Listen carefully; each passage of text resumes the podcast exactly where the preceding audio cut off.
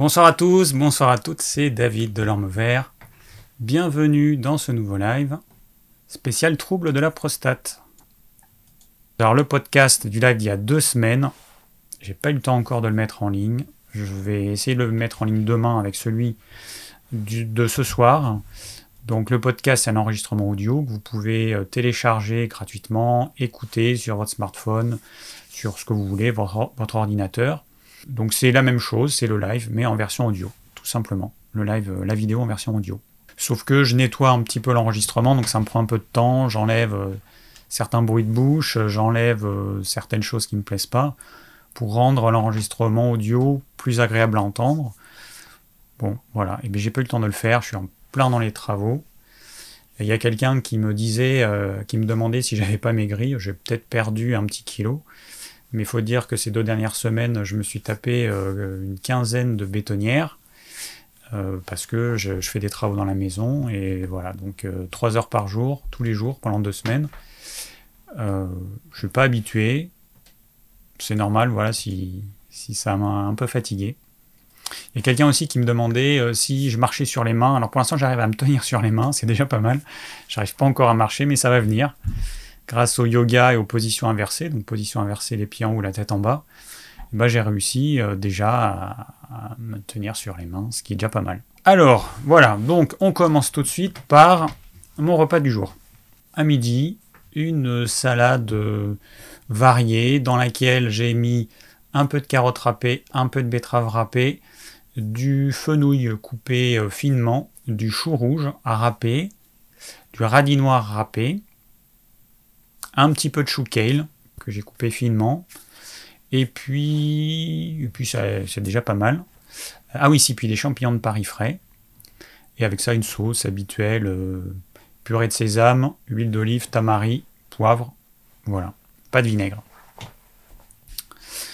Euh, ensuite, en plat principal, j'ai fait quelque chose de simple. Alors, j'ai des personnes qui me contactent, qui savent pas comment euh, comment cuisiner euh, les protéines animales. Alors c'est hyper simple. Vous prenez n'importe quel morceau de viande, que ce soit de la volaille, du bœuf, du porc, et vous pouvez le faire cuire à l'étouffée avec des légumes et des épices ou des herbes aromatiques. Donc euh, on peut mettre, là moi j'ai mis à midi des oignons, euh, j'ai mis un petit peu de chou blanc, un petit peu de betterave râpée, j'ai fait cuire à part brocoli, non pas brocoli, chaud de Bruxelles et chou-fleur. Et, euh, et j'ai fait cuire donc dans ces légumes. J'ai mis euh, un peu de tamari, un peu d'épices. J'avais un mélange curry, donc j'ai mis ça. Et j'ai mis des morceaux de poulet.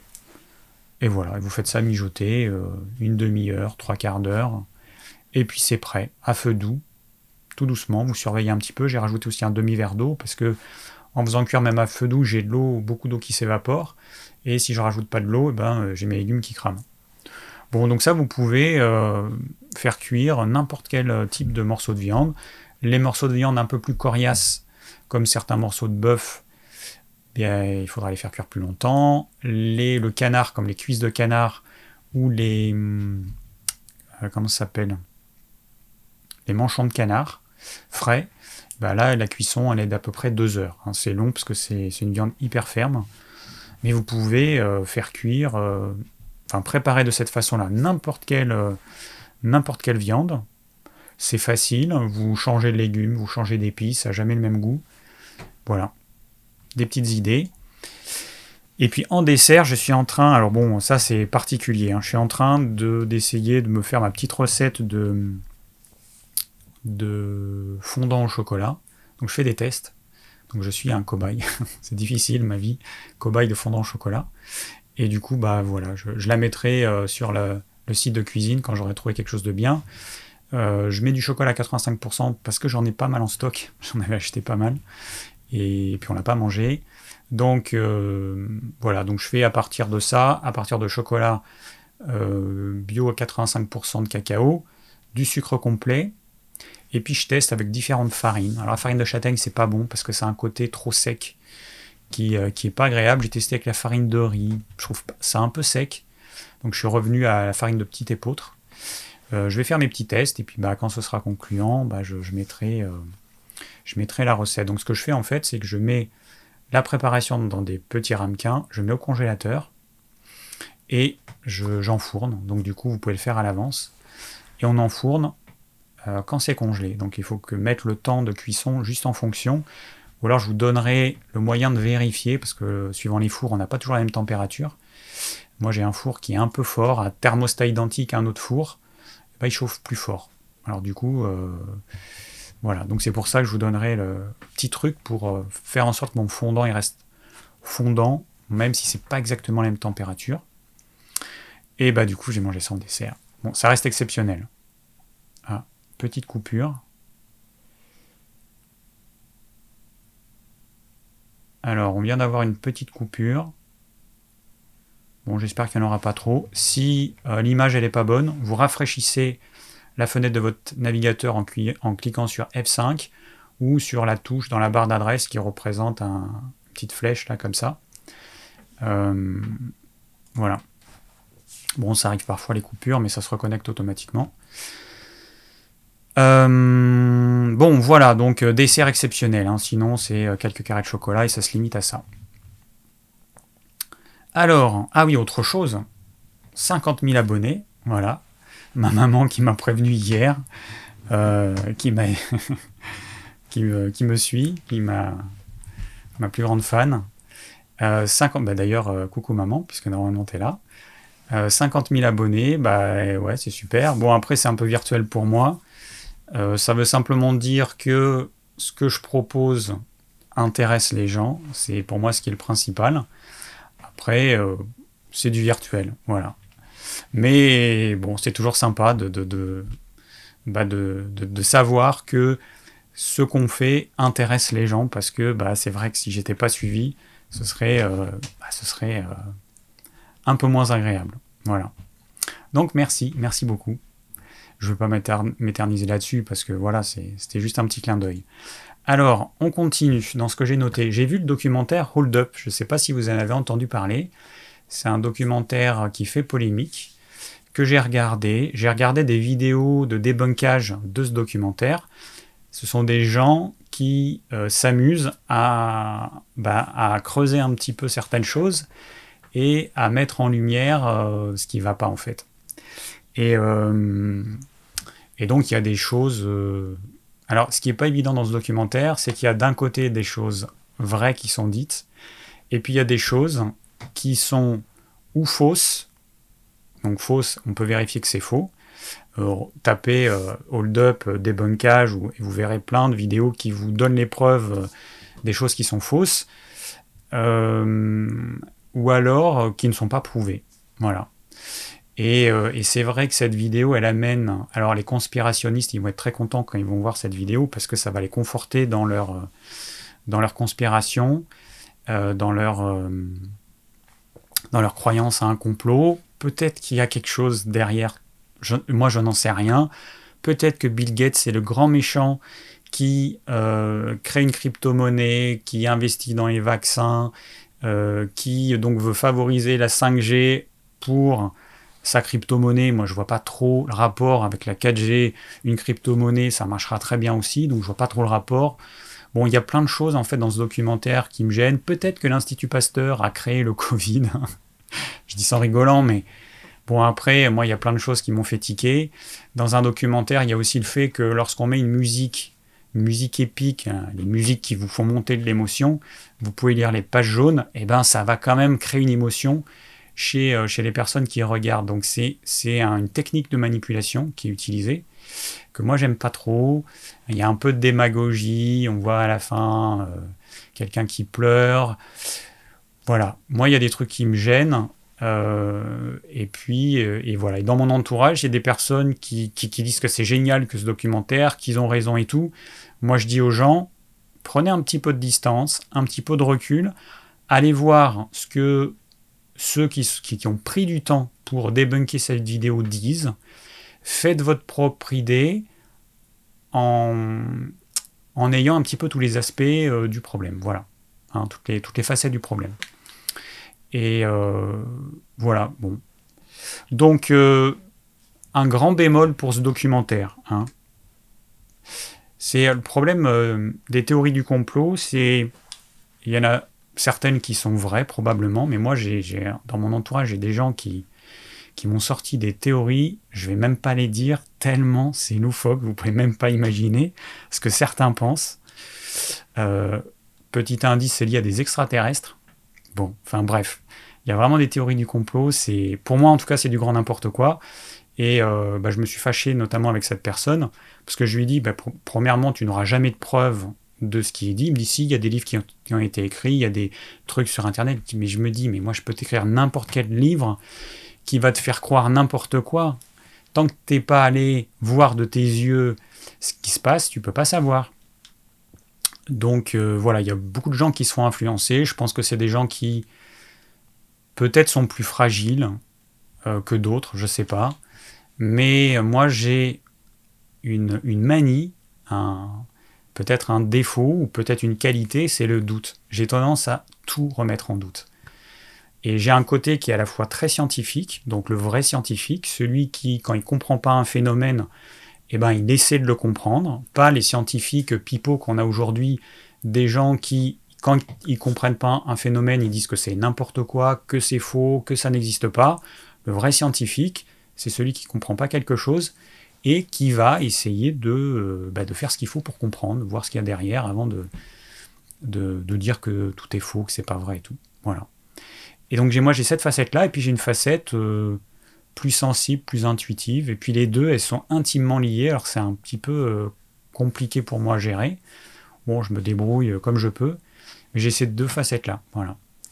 Et donc l'intuition, ça reste quelque chose d'hyper important pour moi c'est pas quantifiable, c'est pas mesurable, c'est pas prouvable, mais c'est, euh, ça fait partie de ce qui caractérise l'être humain. Alors je regarde juste très rapidement euh, les commentaires, euh, comme je, j'oublie parfois de le faire, pour voir un petit peu ce qui se dit. Alors oui, bon, alors le taux de mortalité du Covid, à peu près 0,5%, donc ce qui est comparable à celui de la grippe. Euh, j'écoutais un, truc de Fabien Moine avec, euh, avec un médecin gentil, je crois, et donc il disait que sur les 7 millions d'enfants de moins de 15 ans infectés, il y a eu 3 morts, et dont 2 qui avaient des comorbidités majeures. Et le gouvernement, évidemment, il va mettre l'accent de, jeunes morts comme si c'était la majorité, mais attends, l'âge moyen de mortalité, je crois que c'est 84 ans. Bon, donc euh, voilà quoi. Alors, euh, documentaire Hold Up, ok. Ensuite, euh, je vous mettrai le lien. J'ai vu une vidéo du professeur Toussaint, Jean-François Toussaint, intéressante. Donc, il a participé à une étude euh, qui a été réalisé sur les 9 premiers mois euh, de l'année, 188 pays. Et cette étude permettait de voir si le confinement avait un impact sur la mortalité. Parce que la plupart des pays du monde confinent, ont confiné, la France euh, confine. et donc bah, c'est intéressant de voir si effectivement il y a un impact. il y a des pays qui ont confiné, il y a des pays qui n'ont pas confiné, qui veulent reconfiner, comme la Suède. Il y a des pays qui n'ont jamais confiné, comme la Corée du Sud. Euh, il y a des pays qui ont confiné tout le temps, comme euh, je crois que c'est le Pérou. Euh, et, donc voilà. Donc, qu'est-ce qui ressort de cette étude? Alors, premièrement, les pays développés ont le plus de taux de mortalité par rapport aux pays les moins développés. Ensuite, euh, les critères politiques, donc qui sont liés aux mesures que les politiques nous font prendre, comme le confinement et tout ce qui s'ensuit, ne montrent aucune association avec la mortalité. Hein. donc, euh, qu'il y ait eu un confinement ou pas, on ne peut pas euh, lier la mortalité au confinement. Il n'y a aucune causalité, aucune corrélation et aucune association. ce qu'ils ont remarqué, c'est que quand il y a un plateau d'espérance de vie comme nous on a Hein, par exemple en France, un plateau d'espérance de vie, voir une diminution, à ce moment-là, c'est une cause de... Euh, ça représente une association majeure avec la mortalité. Donc dans les études scientifiques, il y a le premier euh, niveau, c'est l'association. Le deuxième niveau, c'est la corrélation. Et le troisième niveau, le plus fort, c'est la causalité. Donc là, il y a une association majeure avec la mortalité. On ne peut pas avoir de preuves, on ne peut pas avoir de, niveau de causalité, évidemment, pour ce type d'études. Mais il y a une association majeure. On se rend compte donc de certaines choses. Autre association majeure, c'est la sédentarité et l'obésité. Association majeure de euh, mortalité. Et le troisième critère, eh ben, c'est le climat. Eh ben, on s'est rendu compte qu'il y avait un lien entre la température ambiante et les phases de démarrage de l'épidémie de Covid. Alors que ce soit en Chine, donc en décembre, ou en Iran, ou en Italie au printemps, ils se sont rendus compte que la température euh, idéale de développement, c'était à peu près 10 degrés. Après, il y a aussi l'indice UV qui joue, euh, le taux d'humidité. Alors l'indice UV, ben, plus il est élevé, plus il va tuer les virus et donc moins il y aura de développement. Et euh, voilà. Euh, mais le plus important, nous dit le professeur Toussaint, c'est la température. Et donc ce qu'on voit par exemple maintenant, eh ben, c'est que tous les pays de l'hémisphère sud, ils voient l'intensité de l'épidémie diminuer. Hein. donc on a le Brésil, le Chili, la Nouvelle-Zélande, l'Australie, l'Afrique. Et au contraire, euh, aux USA, en Europe, jusqu'en Ukraine, eh ben, on voit une augmentation euh, qu'on a appelé deuxième vague, mais qui apparemment n'est pas la deuxième vague, parce que c'est pas le même virus. C'est le virus qui a muté, qui nous vient de, de l'Afrique du Nord, apparemment, qui serait passé par Marseille. Euh, donc c'est un autre virus. Voilà. Euh, entre parenthèses, la grippe, hein, tous les ans, donc il y a ce qu'on appelle la grippe saisonnière, on ne parle pas de deuxième vague, troisième vague, dixième vague, vingt et unième vague c'est à chaque fois le virus de la grippe qui mute. C'est pour ça que le vaccin de la grippe, bah, il marche aussi mal, parce qu'entre le moment où on détecte le virus, on en fait un vaccin, et le moment où le vaccin est mis en vente, est mis en vente eh ben, le, virus a pu muter. Donc c'est pour ça que le vaccin de la grippe, il marche pas. Enfin, il marche aussi mal. Euh, et puis, donc, il y a une autre chose. Hein, euh, on s'est rendu compte aussi que les régions qui ont été les plus touchées au printemps eh ben, sont les moins touchées aujourd'hui, enfin depuis l'automne. Et donc apparemment, il y a une immunité collective qui a bien été créée, et euh, les zones euh, bah, qui étaient les moins touchées au printemps sont les plus touchées aujourd'hui, comme par exemple Auvergne et Rhône-Alpes.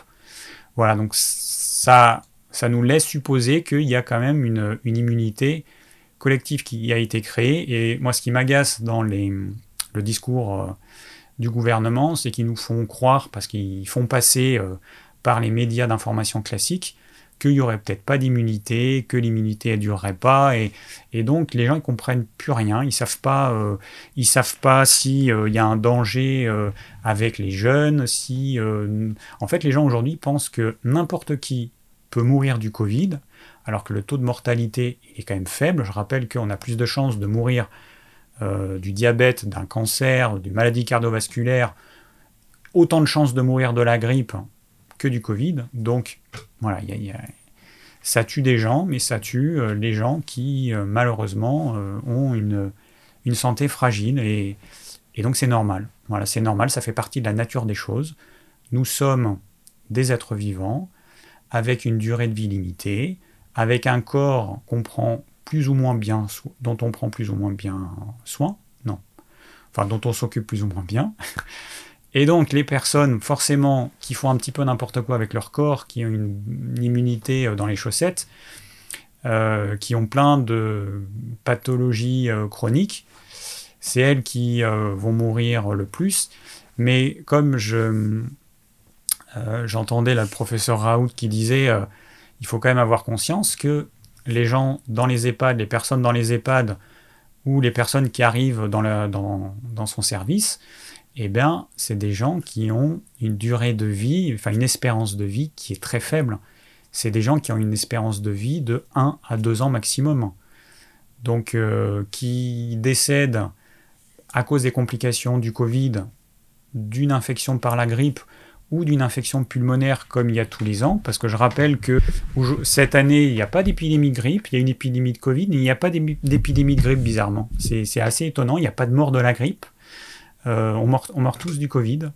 alors que tous les ans, les urgences sont surchargées par euh, euh, les, problèmes pulmonaires, par l'épidémie, par la, grippe et, puis plein, tout, un tas d'autres pathologies. Les urgences, elles sont surchargées tous les ans, depuis je ne sais combien de dizaines d'années. donc c'est pas nouveau. Hein. On nous fait croire que c'est à cause du Covid, ce qui, encore une fois, est faux et un joli mensonge. Voilà, bon, euh, j'ai pas le temps de lire tout ce qui est dit, mais voilà ce que je voulais dire, donc je vous mettrai le lien, si ça vous intéresse de l'entendre, en tout cas là je l'ai résumé. Euh, bon, bah, c'est tout pour cette partie-là. Euh, ah oui, tout à, tout à l'heure, en, faisant ma soupe, j'ai fait une soupe et normalement je devrais la mettre sur le site de cuisine, donc pour ceux qui ne savent pas où c'est quoi mon site de cuisine, Enfin, qu'est-ce que qu'est-ce que c'est que ce site de cuisine? J'ai créé un site de recettes de cuisine que moi je fais. Et le lien est dans la description de la vidéo. Si vous ne savez pas, vous allez sur le blog ormevert.fr. Tout en haut, il y a le lien. Euh, je fais ça parce que bah, on me demande tellement de recettes que un jour bah, j'ai décidé de le faire. J'ai pas trop le temps de mettre des recettes. Et puis dernièrement, il y a quelqu'un qui m'a dit est-ce que tu pourrais partager ta recette de, de, la soupe que tu fais? Alors euh, bah, du coup, je vais. Là, tout à l'heure, j'ai fait une soupe, j'ai pris des photos et je mettrai sur le site de recettes de cuisine qui s'appelle cuisine.ormevert.fr. Euh, et donc je regardais des compléments d'enquête qui euh, parlaient de, des écologistes, de, enfin de tout ça. Et il y avait notamment sur la voiture électrique. Alors la voiture électrique, euh, en gros ce qu'il en ressort, c'est que à la fabrication, ça produit deux fois plus de gaz à effet de serre qu'une voiture classique, que pour compenser ça, eh ben, il faudrait l'utiliser entre 17 000 et 310 000 km. Que en France, bah, par exemple, il faudrait, c'est à partir de 50 000 km qu'on compense cet excès de, CO2 qui a été nécessaire à produire cette voiture. Que dans cette voiture, il y a une batterie au lithium et qui contient d'autres métaux qui pèsent, je crois, 350 kg. Que cet euh, excès de poids doit être compensé par l'utilisation supérieure de d'aluminium et euh, on utilise plus de cuivre. Donc en fait, la voiture électrique, elle nécessite beaucoup plus de minerais pour faire la batterie et pour euh, bah, le circuit électrique évidemment et pour l'alléger un petit peu. voilà. Et donc, pour faire les batteries, eh bien, on va aller dans des régions du monde, comme en Bolivie, comme euh, au Portugal, comme en Chine. On va extraire des minerais, on va polluer, l'environnement, on va épuiser les sources en eau. Et là, dans le documentaire, il disait par exemple qu'en Bolivie, eh ben, ils n'allaient plus avoir assez d'eau pour la culture du quinoa. Voilà. Et euh, bon, ça me fait un, peu rigoler, mais un, peu, un peu jaune, parce que il y a beaucoup de, comment dire, de personnes écolos qui mangent du quinoa, et certaines, c'est justement ces personnes-là qui vont acheter une voiture électrique. Donc euh, en achetant une voiture électrique qui va marcher avec une batterie au lithium dont la durée de vie est je ne sais pas de combien d'années, peut-être 10 ans, euh, qui n'est pas encore recyclable pour refaire des batteries, eh bien ils vont appauvrir euh, des pays comme la Bolivie en eau et donc ils n'auront plus de quinoa. Voilà. Mais c'est un vrai problème parce que ces batteries, elles ne sont pas éternelles, il faut les renouveler. Et aujourd'hui, il n'y a pas assez de ressources sur la planète. Si toutes les voitures étaient électriques, il n'y a pas assez de ressources sur la planète pour euh, les batteries de toutes ces voitures. Voilà. Donc ce serait, enfin c'est une catastrophe écologique telle qu'elle est aujourd'hui. Euh, et puis je parle pas de bah, l'énergie, bon c'est du nucléaire. Enfin bon, voilà, il faut quand même aller euh, loin dans la réflexion, hein, pas juste se focaliser sur les arguments marketing de Renault et de Peugeot, enfin ou des autres constructeurs. Aujourd'hui, la voiture électrique, c'est absolument pas une solution d'avenir telle qu'elle nous est proposée. Euh, alors, petite question. Ah oui, euh, juste une petite parenthèse. Euh, il y a deux semaines, dans la vidéo, donc j'ai parlé de, de Pierre Gire qui recherchait de l'aide pour l'aider dans son écolieu. Et, et puis j'ai mis quelques secondes d'une vidéo de France 3 dans laquelle on le voit, qui est sur YouTube en fait. Et, et en fait, tout de suite, ma vidéo, elle a été euh, bloquée par euh, YouTube parce que je mettais en ligne un contenu qui était protégé. Euh, bon, moi, j'ai pas du tout fait attention à ça. J'ai, voilà. Donc, ce que j'ai fait, c'est que j'ai coupé le début et la fin où je diffusais, parce que YouTube, en fait, il propose ça. Il, m'a coupé cette partie. Donc, du coup, j'ai dû être coupé dans ce que je disais à un moment donné, puis je reprends sur autre chose. Ça doit faire bizarre. Mais voilà, je savais pas. En fait, pour pas avoir ce type de problème, il faut filmer son écran. Et c'est la seule solution pour. enfin, filmer son écran qui diffuse un reportage. Voilà, pour pas avoir ce type de problème. Moi, je suis un peu je suis un peu un, novice là-dedans, j'ai pas fait attention à ça, au truc de droit, et du coup, voilà, je me suis fait un peu avoir. Euh, autre chose, alors j'ai la question souvent qui me revient de comment manger des fruits. Et hum, dernièrement, j'ai une personne qui me dit, alors, euh, donc c'est Monique qui me dit, à quel moment dois-je prendre mes fruits? En sachant que si je les prends deux heures avant le repas du soir, cela m'empêche de m'endormir même à 23 heures. J'ai donc opté pour manger les fruits deux heures avant le repas de midi, mais à ce moment-là, je romps mon jeûne et je n'ai pas très faim à midi, enfin à l'heure du déjeuner qui est à 13 heures, et le dîner à 19h30. Tout cela me paraît compliqué, car je dois tenir compte de mon petit mari. Alors moi j'ai répondu que euh, le fruit, c'est un aliment plaisir qui n'est absolument pas indispensable. Oubliez tous les discours où on vous dit manger X fruits et légumes par jour. Premièrement, c'est fruits et légumes, et donc on peut manger que des légumes. Je rappelle qu'un fruit, ah, un fruit, c'est de l'eau, du sucre, de l'acidité euh, et très peu de micronutriments. Voilà, les fruits, euh, les légumes contiennent autant ou plus de micronutriments que les fruits sauf qu'ils sont pas aussi acides, ils sont très peu acides, ils sont un pH entre 6 et 6,5, euh, tous les légumes, alors que les fruits ont un pH beaucoup plus bas, qui est entre 3 et 5 en moyenne. Donc un pH qui est... Euh, alors je rappelle que pour passer d'un pH de 3 à 4, c'est 10 fois plus, de 3 à 5, c'est 100 fois plus, de 3 à 6, c'est 1000 fois plus. Donc ça veut dire que euh, les fruits les plus acides sont 1000 à 5000 fois plus acide qu'un légume. Donc c'est énorme, c'est colossal le niveau d'acidité euh, comparativement. Euh, donc les fruits, c'est pas du tout obligatoire. Et moi je dis aux gens, mais arrêtez de vouloir manger des fruits. Si vous pouvez pas les digérer, si c'est trop compliqué, ne mangez pas de fruits. C'est avec les fruits, idéalement, c'est dans un estomac vide, c'est tout seul pour que ça se digère bien. Fruits oléagineux, ça va pas du tout ensemble, c'est une indigestion assurée. Donc les fruits, c'est tout seul. Voilà, c'est comme ça. C'est pas moi qui ai euh, mis en place les règles du tube digestif. Euh, donc ne mangez pas de fruits, tout simplement. Si vous êtes frileux, ne mangez pas de fruits. Hein, euh, ça, va augmenter votre frilosité. Les personnes qui ont des problèmes hépatiques, ne mangez pas de fruits parce que le fructose qui est contenu dans les fruits doit être métabolisé par le foie. Il y a des personnes qui n'arrivent pas à le faire. Donc euh, du coup, le fruit représente un vrai poison. D'autre part, l'acidité du fruit pour beaucoup de gens n'est plus un acide faible, mais se comporte comme un acide fort. Ça veut dire que cette acidité va les déminéraliser. Donc le fruit, c'est pas quelque chose d'anodin. Voilà. Donc ne mangez pas de fruits. Les fruits, c'est pour les gens qui ont vraiment un tempérament euh, sanguin, qui ont toujours chaud, euh, plutôt le teint rouge, plutôt en surpoids, euh, qui sont sujets aux maladies cardiovasculaires, au diabète, bon, troubles métaboliques en général. Pour eux, ça aura tendance à leur faire du bien, mais vous forcez pas à manger des fruits parce qu'on vous avait dit que c'était bon. C'est pas parce qu'on vous a dit que c'était bon que c'est bon. Il y a des gens qui disent plein de choses, mais c'est beaucoup de bêtises. Voilà, les écoutez pas, écoutez votre corps. Si votre corps, quand vous mangez un fruit, vous ne digérez pas, ne mangez pas de fruits. Voilà, mangez des légumes crus qui vont apporter autant ou plus de micronutriments. Et dernière petite chose avant qu'on passe au thème du jour. Euh, tout à l'heure, j'ai vu une vidéo de Thierry Casasnovas et Nelly Grosjean.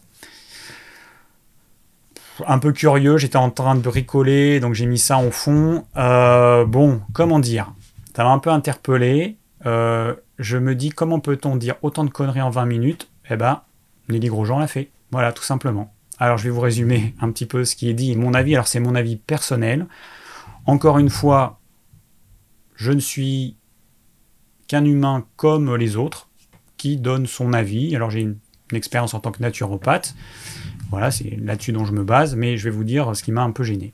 Première chose, elle dit que peu importe les huiles essentielles qu'on utilise, le corps se débrouillera avec ce qu'on lui donne. Alors ça, bon, ok. Euh, c'est euh, moi qui étudie un peu l'aromathérapie, c'est vrai que ça me fait un peu tiquer. Donc elle, elle va pas donner des huiles essentielles en fonction de leurs propriétés euh, chimiques, alors que c'est un concentré de chimie, de chimie l'huile essentielle. voilà. Bon, première chose. Ensuite, elle dit qu'elle a mis au point des recettes synergiques qui ont une efficacité de 99,9% et que ça marche depuis 40 ans. Alors quand quelqu'un vous dit que quelque chose a une efficacité de proche de 100%, fuyez. Parce que c'est du mensonge et c'est impossible. Donc déjà, ça, c'est un problème. Euh, c'est du grand n'importe quoi.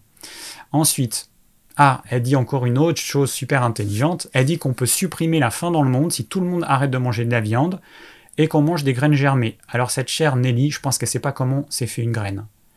Elle n'a pas conscience de la quantité d'énergie que ça demande, du fait que les sols, ils doivent être...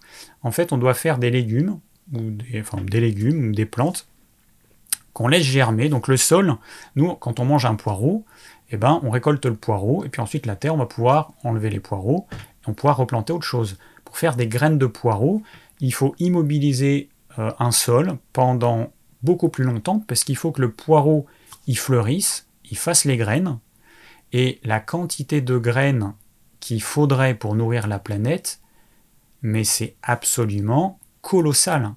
En fait, Nelly Grosjean, elle n'a pas réfléchi qu'on est 7 milliards et que ce n'est pas possible que tout le monde consomme des graines germées. C'est impossible. La surface nécessaire est colossale. Et, et, puis bon, après, je ne parle pas du fait qu'une graine germée, c'est surtout de l'eau, de l'eau, de l'eau, de l'eau et des fibres ça contient une quantité infime de protéines, que de toute façon les protéines végétales sont très peu assimilables ou pas du tout assimilables pour beaucoup de gens. Regardez à quoi ressemble Nelly Grosjean physiquement, je pense que tout est dit. Euh, regardez son visage, hein, euh, voilà. Euh, heureusement qu'elle se teint les cheveux parce que sinon, je pense qu'elle ferait encore plus mémé. Bon, encore un truc qui est dit, elle sélectionne ses amants en fonction de l'odeur des huiles essentielles qu'ils aiment ou pas. Donc elle a dit que elle, adore l'huile essentielle de géranium, et donc euh, il y avait un mec euh, qui, euh, avec qui elle devait dîner qui n'aimait pas cette odeur, donc elle lui a dit non non, je veux pas, je veux pas de toi. Si t'aimes pas l'odeur de géranium, c'est pas la peine. Ok, un peu space. dans les choses space, à un moment donné, elle dit qu'elle voit donc là, pendant l'interview de Thierry Casasnovas, qui rit un peu jaune parfois quand même, euh, qu'elle voit euh, un, un, elfe ou je sais pas quoi en face d'elle. Ok, pourquoi pas, hein. Je suis ouvert à tout, mais bon, quand même. Et, euh, et, puis bon, après, un truc qui quand même, pour moi, un côté un peu malsain, qui se vante de proposer ses livres, ses contenus gratuitement, comme si c'était normal que le travail qu'on fait, il n'y ait pas un, un retour. Euh, alors moi je propose mes lives, ils sont gratuits, euh, mes vidéos elles sont gratuites, mais c'est clair que si j'écris un livre un jour, euh, bah, il sera pas gratuit parce qu'il y a un travail derrière. Le jour où je proposerai des formations, et ça ça va venir parce que c'est, on me demande toujours la même chose, ce sera des formations. Moi j'aurais passé des mois à les faire, et puis ben, il faut quand même que je puisse être rémunéré pour mon travail, donc elles seront payantes. C'est tout à fait normal. Quand vous allez faire vos courses euh, alimentaire, quand vous allez vous habiller, quand vous... A priori, il faut quand même de l'argent. Euh, donc, euh, bon. Et alors, elle dit ça. Donc, elle se donne une image de quelqu'un de charitable. Bon, c'est vraiment n'importe quoi. Et puis, alors, plus tard, elle dit, en parlant du prix de ses consultations, donc là, je reprends mot pour moi ce qu'elle a dit, parce qu'en plus, je suis très cher, en rigolant. Elle dit ça. Et euh, je sais pas trop ce que ça veut dire. Euh, bon, je sais pas, j'ai trouvé ça un peu bizarre quand même. Euh, elle se vante de proposer des consultations à un tarif très élevé. Et alors, je sais pas combien c'est, c'est 200 euros, j'en sais rien, ce qu'elle appelle élevé. Mais euh, ça m'a un peu, ça m'a un peu gêné. Voilà. Donc tout ça pour dire, euh, bah, je suis pas fan. Hein, je suis pas fan de Nelly Grosjean. et puis dire autant de bêtises en aussi peu de temps, c'est quand même assez fort. Bravo Nelly.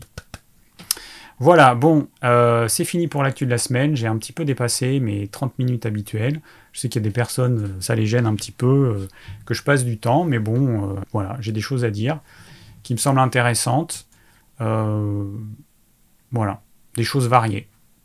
Ah oui, c'est sûr que Nelly Grosjean est anti-viande.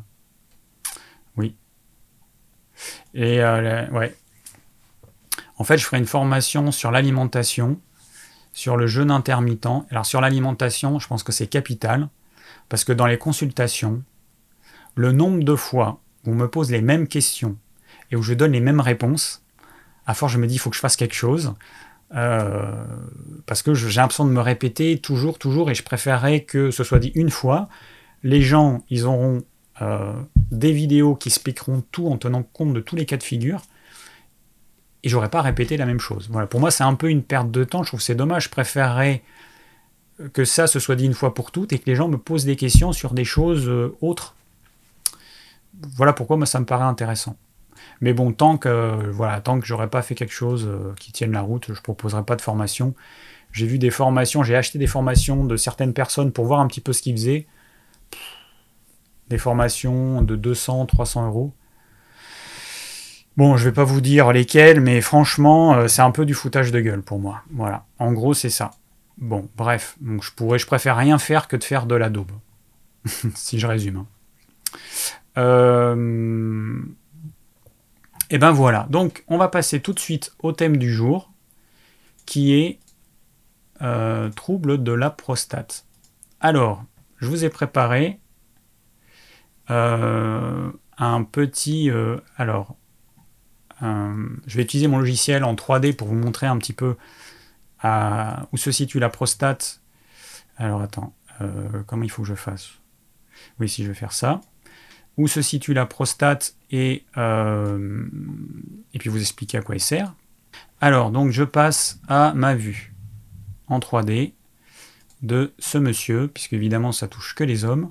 Alors c'est un logiciel qui est pas mal, euh, qui permet de masquer et démasquer des choses.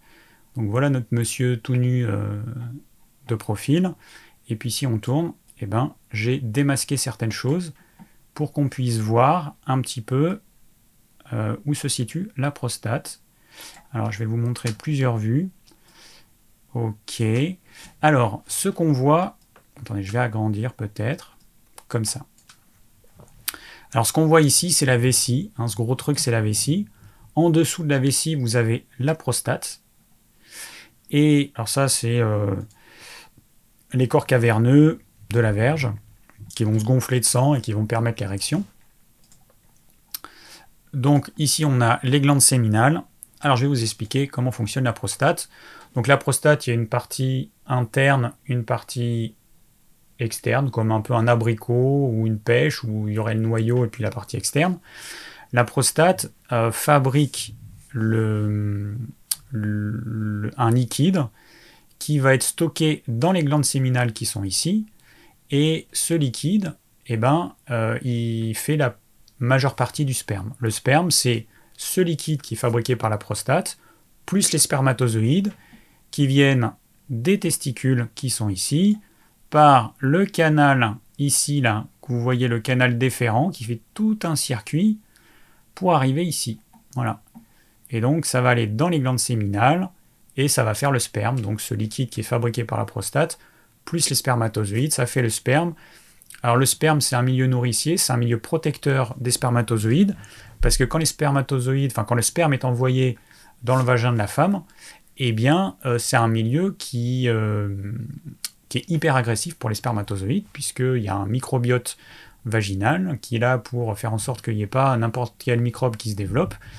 Et donc il y a des substances qui vont tuer les spermatozoïdes.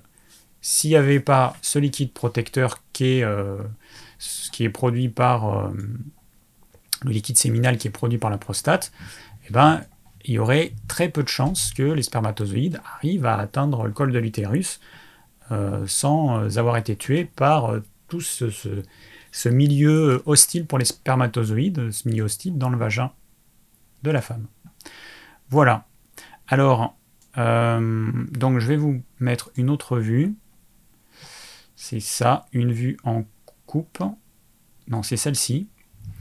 Alors, sur cette vue, ce que vous voyez, en fait, c'est que la vessie qui est au-dessus, eh ben, l'urètre, hein, le canal qui permet de vider la vessie, enfin de faire pipi, voilà ce canal-là, l'urètre, eh bien, il est entouré par la prostate. Vous voyez, là on la voit en coupe, la prostate. Et donc la prostate, quand elle va euh, gonfler, hein, c'est l'adénome prostatique, l'adénome bénin euh, euh, de la prostate, eh ben ça va comprimer l'urètre et du coup ça va, bah, ça va gêner la miction, voilà tout simplement. Alors quand on a l'adénome prostatique, en fait c'est surtout la partie interne de la prostate qui va être atteinte, alors que le cancer de la prostate, il atteint surtout la partie externe et euh, postérieure de la prostate. Voilà. Donc en gros, euh, voilà à quoi ça sert. Voilà.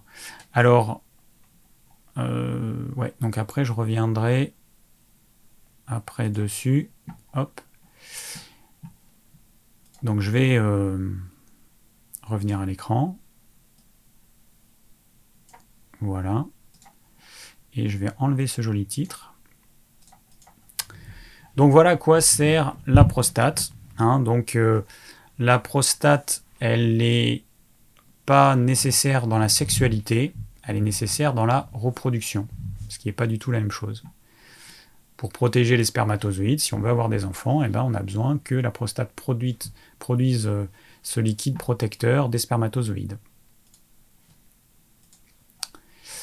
Alors, les questions. Euh, est-ce que j'ai tout dit? Ah oui. Alors, autre chose. Oui, à chaque fois, j'oublie. Donc, j'aime bien vous parler de la symbolique. La symbolique des, euh, des troubles. Alors, très succinctement. Donc là, il y a le livre Le Grand Dictionnaire des malaises et des maladies euh, de Jacques Martel. Alors bon, juste comme ça des petites pistes, après vous allez voir, vous allez creuser, mais moi je vous invite, si vous avez un problème de cet ordre, à aller voir la symbolique. C'est bien de tenir compte de tous les aspects, la partie euh, psychique, la partie physique, l'alimentation, l'hygiène de vie, etc. Alors la prostate est liée à mon sentiment de puissance au niveau social et à ma capacité sexuelle. Euh, suis-je encore désirable? Euh, je dois prendre conscience de performances que la société veut que j'atteigne. Euh, voilà, bon, il y a plein de choses qui sont dites, mais là, je ne vais pas en dire plus. Après, dans l'autre livre, il y en a plein qui existent. Hein. Celui de Christian Flech, Décodage biologique des maladies. Alors, ce qu'on peut lire parmi les causes possibles, alors on a quoi? On a premièrement le conflit de ne pas se trouver dans la norme sexuelle. Conflit à coloration sexuelle pas propre, conflit sexuel au sens large, ça ne se fait pas. Ensuite, on peut avoir un conflit de perte, surtout dans les relations grand-père, petit-enfant, petits-enfants ou assimilés. Euh, on peut avoir le sentiment de ne pas être conforme dans la norme, famille hors norme, des valorisations liées à la famille, euh, autre problème euh, qui revient, ma lignée est menacée, je dois la protéger, je dois protéger ma progéniture. Et autre chose, je me sens étranger même au milieu des miens. Bon, voilà. Alors ce sont des... C'est juste pour vous dire si, si, vous le sentez d'aller creuser là-dedans. Mais voilà, la prostate, les problèmes de prostate, c'est souvent lié certaines problématiques au niveau psychologique. Donc c'est bien de travailler là-dessus. Alors nous, on va voir la partie physique, hygiène de vie ce soir. Euh, j'ai Aïssa alors, qui me posait une question sur le reflux gastro-œsophagien. Euh, pas assez d'acidité. Le spécialiste m'a prescrit oméprazole. Alors, c'est pas dans le thème de ce soir, je vais juste répondre très rapidement. Euh, cela ne sert à rien, point d'interrogation. Je pensais au litotam, mais j'ai entendu que vous disiez que, ça permet que, ça diminue le pH, donc c'est pas forcément conseillé. Cela donne euh, en, effet un, effet contraire euh, à mon problème. Je suis arrivé à diminuer ce problème avec du vinaigre de pomme, de cidre. Cela répond mieux que le produit chimique du médecin. Sur la bouteille de cidre est marqué acidité 5%. Est-ce que je peux prendre du litotam ou c'est contraire? Alors, je vais juste répondre rapidement. C'est vrai que quand on a un défaut d'acidité, on a tendance à avoir des remontées acides, un reflux gastro-œsophagien, parce que la digestion ne se faisant pas, les aliments restent trop longtemps, et l'estomac essaie de compenser en produisant beaucoup de sucre gastrique, mais comme le pH n'est pas assez bas, et ben la digestion elle se fait pas. Et du coup, il y a beaucoup de liquide, mais avec un pH qui n'est pas suffisamment bas. Donc, quand l'estomac se contracte, et ben cet excédent de liquide qui essaie de compenser ce pH qui n'est pas assez bas, et ben ça remonte et ça nous brûle. Et on peut croire à, tort qu'on a trop d'acidité. Alors on a tendance à en produire trop, mais un pH qui est trop élevé, donc pas assez bas. Et le réflexe, c'est de prendre euh, un antiacide comme le lithotam, qui va faire remonter le pH, qui va diminuer la gêne, mais qui, eh ben, qui va bloquer la digestion. Voilà. Donc c'est vraiment pas ce qu'il faut faire. Et euh, le vinaigre de cidre, euh, c'est une solution. On peut utiliser le vinaigre de vin aussi. mais voilà, moi je conseille pas d'utiliser le lithotam pour ça. Bon, voilà, juste donc j'ai répondu très rapidement. Je vais passer à une autre question. Euh, alors attendez, parce que là je vais mettre juste la fenêtre du chat que j'avais, qui, est partie, je sais pas où. Voilà. Je regarde juste ce qui est dit. Euh... Thierry formation. Peut-être, peut-être pas. Pour les formations de Thierry Casasnovas, j'ai aussi eu des patients qui ont acheté, euh, c'était celle sur l'alimentation, et qui n'ont pas été satisfaits. Voilà pas trouvé que ça tenait la route. Bon, après, euh, on voit ce qu'il conseille dans ses vidéos en termes d'alimentation. Bon, voilà, bref. Euh, donc je reviens à ma question, question de Mouloud. 74, 1974, donc à mon âge. Euh, alors, caresse dans le sens du poil. David, le meilleur naturopathe, j'ai besoin de vous concernant la prostate. Bon, c'est très gentil, mais je suis loin d'être le meilleur naturopathe. Euh, très très très très loin de là. Et je suis un naturopathe comme un autre. Euh, j'aimerais savoir si l'alimentation joue un rôle dans les problèmes liés à la prostate.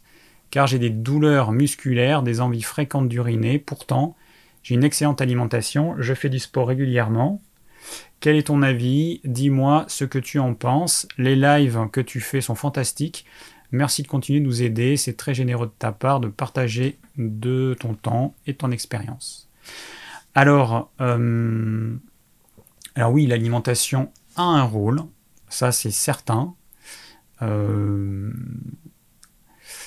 les euh, attends, je regarde juste ta question. Douleur musculaire. Bon, donc l'alimentation a un rôle. Par exemple, on sait que, alors c'est pas vraiment un aliment, mais bon, c'est une boisson, c'est que l'alcool euh, a un rôle euh, majeur dans les problèmes de la prostate et de la vessie. Et moi, j'en ai fait l'expérience. J'ai commencé à boire de l'alcool, j'avais, euh, je sais plus, mais bon, j'étais pas tout jeune, 37 ans ou dans ces eaux-là, ou peut-être un peu plus tard, enfin bon, ouais, dans ces eaux-là. Euh, et, puis j'ai eu une période où j'ai bu beaucoup trop d'alcool. Alors pas tous les jours parce que c'est pas trop mon truc, mais en fait on faisait des fêtes. Puis il y avait un ami, coucou Florent, qui aimait bien me voir euh, pompette. Et du coup, euh, et puis je, buvais trop. Et à un moment donné, je me suis rendu compte que la nuit, je me réveillais, j'avais envie de faire pipi, et miction difficile, difficulté à faire pipi. Sur le moment, j'ai pas fait le lien, et puis c'est après que je me suis rendu compte de ça. Alors au début, je me suis dit, ça y est, je suis vieux. Problème de prostate. Bon, bref, en tous les cas, ça me le fait que quand je bois de l'alcool. Quand j'en bois trop, et moi je dois vraiment pas en boire trop, euh, je pense que mon corps il sait pas gérer l'alcool. Donc, euh, donc il y a l'alcool euh, qui peuvent poser problème, il y a les produits laitiers, probablement le gluten, certaines protéines inflammatoires. Euh, donc, c'est au niveau alimentation. Ben, moi, je conseille euh, des choses simples des légumes crus, des légumes cuits, des protéines animales de qualité, du bon gras. Bon gras, ça va être le gras qui est naturellement dans certains produits animaux, euh, poisson gras, euh, les bonnes viandes avec des animaux qui ont été nourris naturellement, pas enfermés dans des hangars euh, à manger des céréales qu'ils ne devraient pas manger. Et puis en bon gras, on a le beurre bio, on a l'huile d'olive bio. Voilà ce que moi je, je conseille.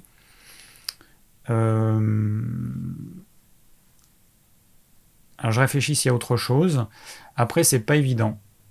Il y a beaucoup de gens qui pensent qu'ils mangent bien, et je, je m'en rends compte, enfin, c'est ce que je remarque dans la plupart des consultations. J'ai des gens qui viennent à moi, qui ont écouté mes vidéos et qui pensent bien manger, faire bien. Et alors ils viennent vers moi parce qu'ils ont des problèmes, donc ça montre qu'il y a quand même quelque chose qui ne va pas.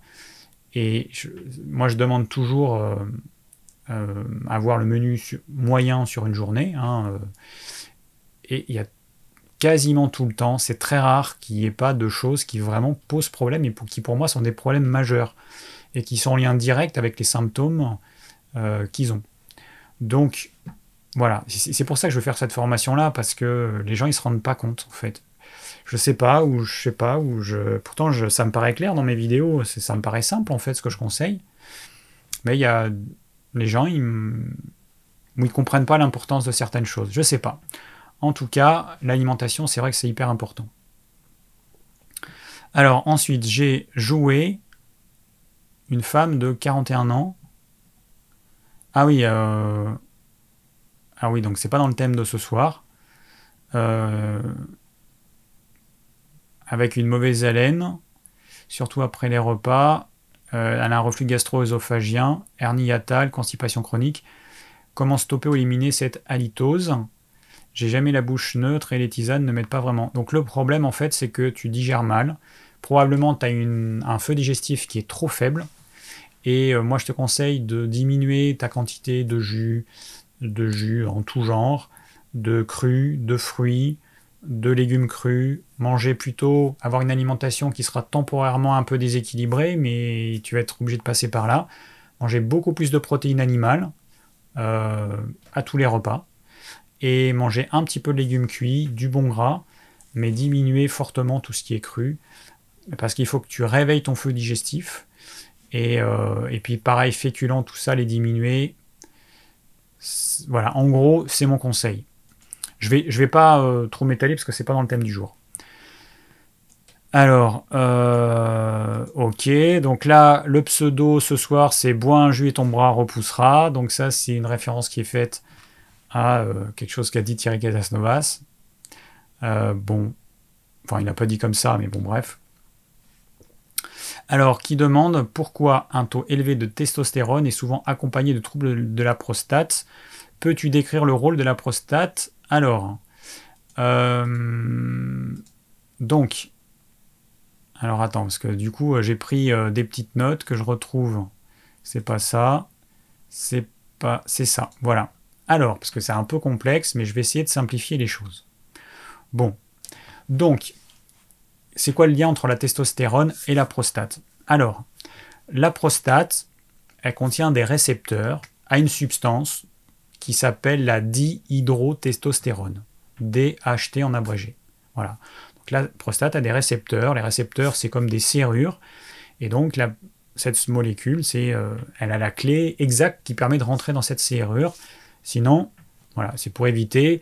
Et c'est comme ça que ça, ça fonctionne dans le corps, parce que sinon, chaque substance qui est produite interviendrait euh, de façon anarchique sur toutes les cellules du corps. Donc pour pas que ça se passe, eh ben, il y a des, ce qu'on appelle des récepteurs à certaines molécules. La testostérone, donc, euh, alors donc ce qui se passe, c'est que la testostérone va être transformée par une enzyme en cette molécule, donc DHT, et, euh, et donc, euh, alors attends, euh, voilà, cette molécule en fait DHT, elle va augmenter le volume de la prostate. Donc, les médicaments qui sont utilisés, bah, c'est des médicaments qui vont neutraliser l'enzyme qui permet de transformer la testostérone en DHT. Et, du coup, bah, on, voilà, on coupe on coupe l'herbe sur le pied euh, à notre corps, euh, qui normalement transforme la testostérone en DHT. Là, il peut plus, grâce à certains médicaments. Euh, voilà, donc c'est comme ça que ça se passe. Voilà, testostérone, une certaine enzyme, ça devient la DHT, et c'est cette DHT qui agit sur l'augmentation du volume de la prostate. Donc plus on a de DHT, plus la prostate a tendance à grossir. Voilà. Donc, bon, pour rappel, donc la sécrétion de la testostérone, testostérone elle, augmente hein, à l'adolescence. Il y a une production de testostérone grâce à, laquelle eh ben, on va avoir une, augmentation de la pilosité, une pilosité qui va apparaître. les hommes, ils ont la voix qui devient rauque. Euh, on a un développement de la masse musculaire et, euh, et puis bah, les graisses, elles ont tendance à plus se faire au niveau de l'abdomen grâce à la testostérone. Chez les femmes, c'est plus au niveau des, euh, des cuisses. voilà. la baisse de testostérone, donc il faut faire attention aussi au traitement anti-androgénique parce que la baisse de testostérone entraîne un risque d'ostéoporose. Voilà, donc la testostérone, elle augmente l'énergie, la résistance à la fatigue, elle a un effet psychostimulant, hein, un effet de motivation, elle augmente aussi l'agressivité, la libido, et, euh, donc la testostérone, elle augmente jusqu'à euh, le pic entre 30 et 45 ans, et puis après, bah, elle diminue, voilà. Et à, autour de 75 ans, on retrouve des valeurs identiques à celles euh, qu'on avait au niveau de la préadolescence. Voilà. Donc, euh, bah voilà, hein, euh, le lien entre testostérone et euh, prostate. Alors, il y a RF qui me demande est-ce que l'HPB, le, l'adénome prostatique bénin, doit toujours être opéré. Alors, ça fait partie des questions qui qui me sont, qui vont m'être posées. Alors, euh, alors attends, euh, j'en suis où? Voilà. Bon, j'ai par exemple Jean-Marc, 72 ans, qui me dit quel conseil donnez-vous pour l'hypertrophie d'une prostate de 100 grammes? Après, j'ai euh, Régis, 73 ans, qui me dit j'ai une hypertrophie de la prostate évaluée à 55 millilitres euh, pas de problème de rein, pas de cible cancéreuse. Bon, il me demande, euh, euh, voilà, le chirurgien va faire un rabotage de la prostate. Et il me demande, voilà, qu'est-ce qu'on peut faire Bon. Alors, après, j'ai Hubert, 60 ans. merci pour ton investissement et le partage de tes connaissances. J'ai 60 ans et tous les troubles d'une prostate gonflée. Quelle solution naturelle pour améliorer la Graines de courge, autres. Alors, euh, première chose, eh ben, on a des compléments alimentaires. Voilà. Alors les compléments alimentaires que nous on propose, euh, eh ben, on a un complexe euh, qu'on a, c'est une nouveauté qui s'appelle Prostafor, qui associe trois plantes qui, bah, qui agissent en, synergie pour, pour les problèmes de type hypertrophie de la prostate. Donc ça, c'est ce que je conseillerais en numéro 1. Après, on a l'huile de pépins de courge qui est parfaitement complémentaire avec, euh, avec euh, le euh, moi, j'aime bien toujours associer une huile avec, un, avec des, extraits secs de plantes. C'est vraiment une super complémentarité. alors après, le zinc, alors ça aussi c'est un produit qu'on n'a pas depuis très longtemps mais on a une très forte demande en complément alimentaire à base de zinc. Donc on a fait, enfin j'ai fait un produit qui contient du bisglycinate de zinc, donc c'est une des formes les plus assimilables de zinc, associé à de la chair d'huître. Et euh, parce que la chair d'huître c'est l'élément naturel qui contient le plus de zinc, mais ça en contient quand même pas assez pour couvrir tous nos besoins.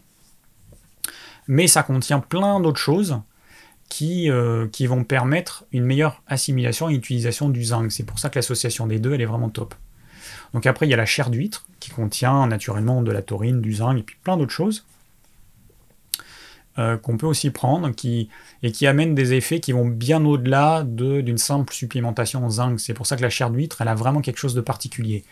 Euh, moi, j'ai plein, plein, plein de témoignages d'hommes de, d'hommes qui me disent qu'ils prennent de la chair d'huître, qui sentent mieux. Alors, il y a aussi des femmes qui en prennent, parce que la carence en zinc, c'est vraiment une des carences les plus importantes aujourd'hui avec le magnésium. C'est vraiment les deux, les deux minéraux les plus carencés. Et, et la chair d'huître, c'est vraiment un super truc. Et pour finir, on a les oméga 3, oméga 3 800. Donc là, le top du top.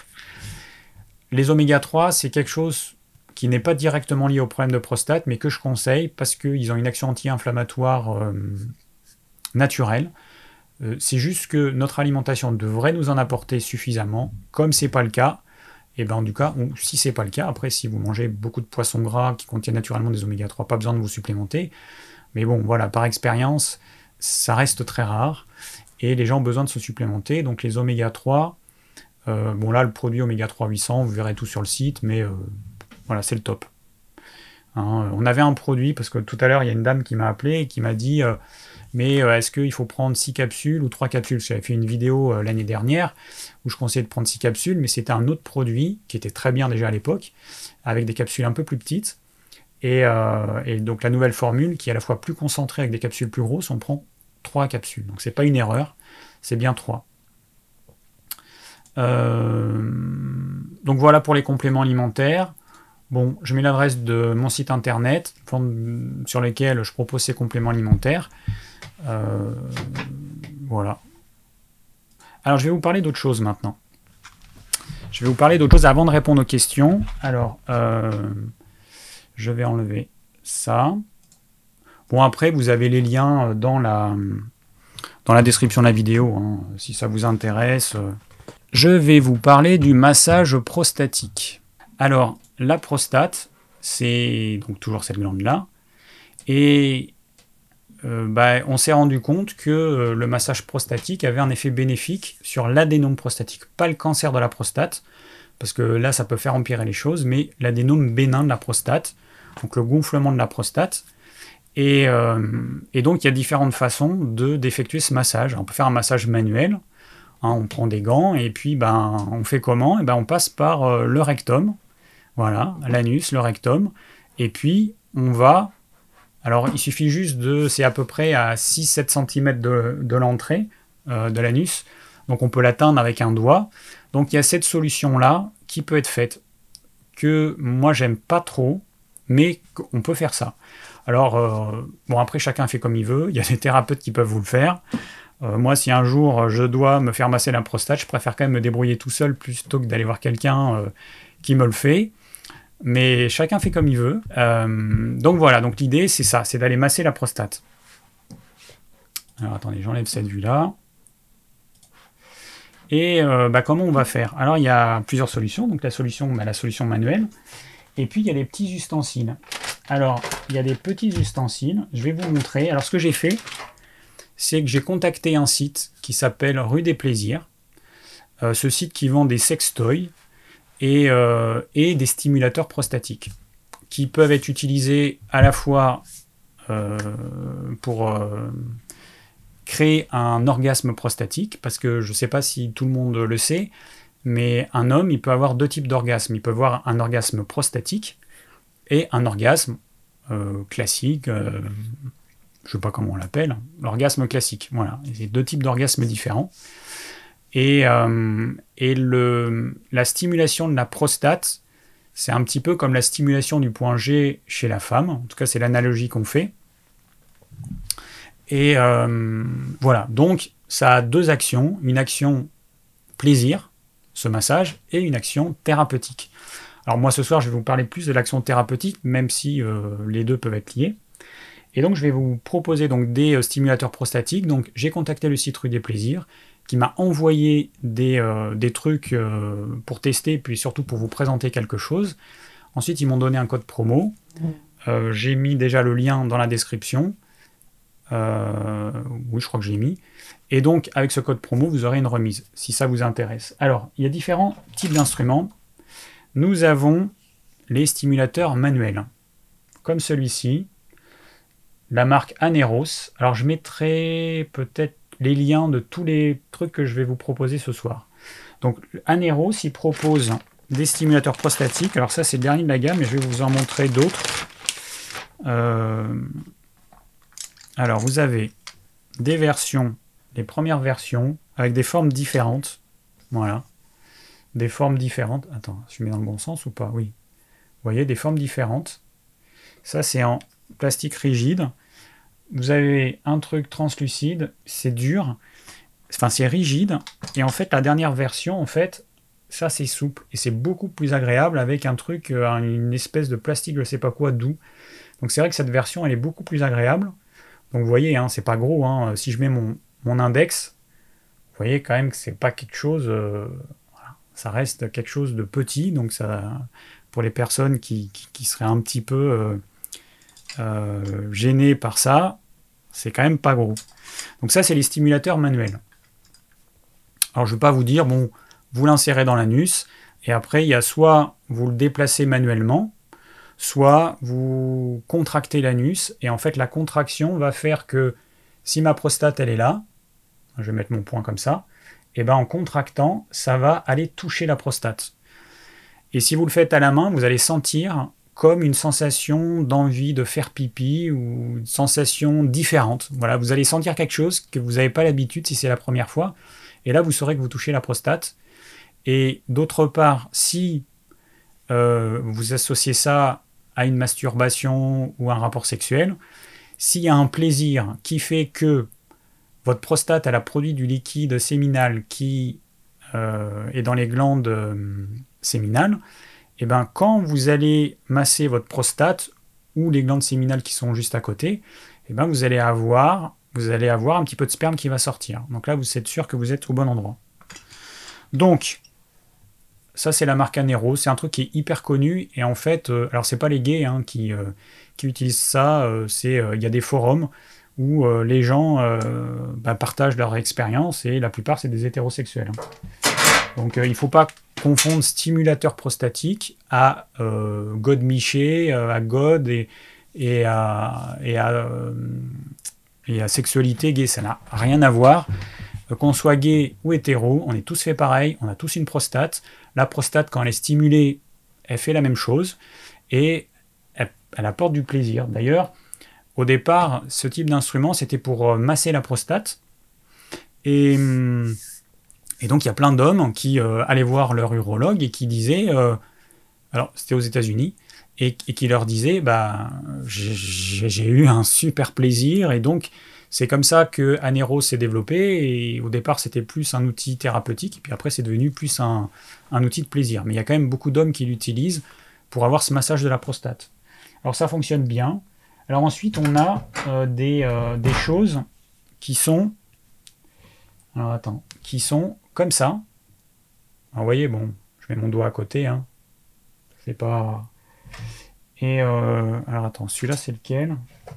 Je sais plus. Bon bref, c'est des trucs avec une petite télécommande euh, et qui vibrent ici et ici. Et donc vous allez le positionner sur la prostate et donc ça va vibrer sur la prostate. Alors c'est pas la même chose que la version manuelle ou qu'une autre version que je vais vous montrer tout à l'heure parce que là ça vibre, euh, ça fait une vibration et je pense que c'est pas mal.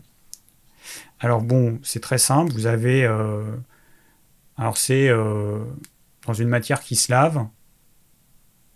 Attends, ça marche comment ce truc? Ah voilà, ça vibre. Je le mets près du micro. À mon avis, j'ai pas la bonne télécommande. Ah si, ça, ça a changé. Vous entendez le bruit? Alors attends, vous voyez comment ça... Il faut que je mette sur un truc... Euh, ça vibre. Bon voilà. Donc tous ces... Alors la, télécommande est quand même pratique parce que vous pouvez changer l'intensité.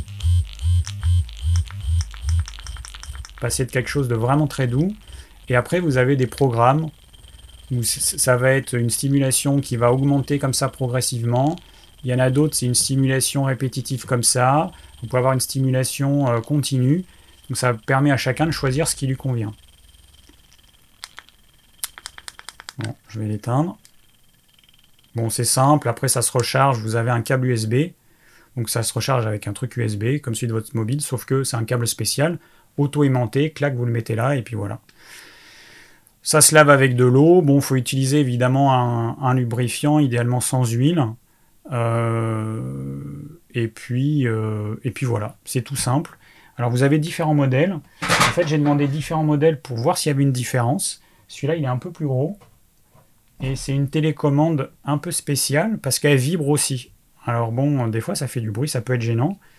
Et c'est toujours la même chose, vous avez une vibration ici, une vibration ici, donc ici ça va vibrer au niveau du périnée, et ici ça va être au niveau de la prostate, et donc vous pouvez choisir ou les deux, ou un des deux. Et pareil, vous avez des programmes, vous avez une télécommande avec un bouton central qui vous permet de changer de programme, et deux boutons plus-moins qui vous permettent de changer d'intensité quand vous êtes sur un programme. Et là, il y a un programme aussi aléatoire qui est pas mal.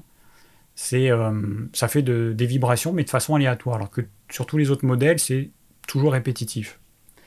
Ensuite, alors ça, euh, c'est ça. Ensuite, vous avez ces deux modèles-là. Alors attends que je me trompe pas. Voilà. Alors ils sont un peu plus gros. Si je mets mon doigt, mon index, fait deux index. C'est un peu plus gros, mais en fait ces modèles, ce qu'ils permettent de faire, c'est un massage. Ça tourne. Attends. Voilà, faut que j'appuie là. Je sais pas si vous voyez, je mets ça sur mon visage, c'est peut-être pas très pas, pas top. Voilà comme ça. Vous voyez, ça tourne. Alors celui-là, c'est... Euh, je sais pas laquelle est télécommande. Non, c'est pas celui-là. Je vais appuyer là-dessus, je crois. Voilà. Vous pouvez avoir une vitesse plus longue et après vous pouvez avoir une vibration ici. Et celui-là, en fait, j'ai voulu le tester aussi parce que c'est les deux types de stimulation euh, prostatique. Vous entendez le bruit, ça fait un boucan par contre. Et après, celui-là, il permet de changer de sens. Voilà, là, il change de sens. Après, on change de vitesse. Et celui-là, c'est le même principe, sauf que on peut pas changer de sens si mes souvenirs sont bons. Voilà, mais euh, l'idée c'était d'avoir des choses différentes. je vais l'éteindre. Ok. Voilà, là il est éteint. Euh, donc, si je résume, vous avez trois types de stimulateurs. Vous avez stimulateur manuel qui fonctionne très bien, mais qui vous oblige à, euh, alors, soit à, serrer les fesses, enfin serrer l'anus, soit à le manier à la main. Vous avez les stimulateurs euh, électriques avec des petits moteurs. Vous avez soit un, truc qui va vous masser la prostate, celui que je viens de vous montrer, ou alors vous avez d'autres qui vont vibrer. Et c'est je sais pas si, je pense pas qu'il y ait mieux en fait. Peut-être qu'ils sont complémentaires, je sais pas. En tout cas, ceux qui euh, voudront euh, tester, bah, vous verrez. bon, moi je suis pas un spécialiste de ça. Mais bon, j'ai testé hein, ces trucs. Hein, euh, je, ne parle jamais de choses que je ne teste pas. Mais il euh, n'y a pas mieux euh, que, l'autre. Bah, évidemment, au niveau du prix, ça, c'est un truc qui vaut 60 et quelques, 65, je crois. Et celui-là, il vaut 200 euros. Forcément, c'est pas du tout la même chose. Vous avez des modèles sans télécommande qui sont moins chers.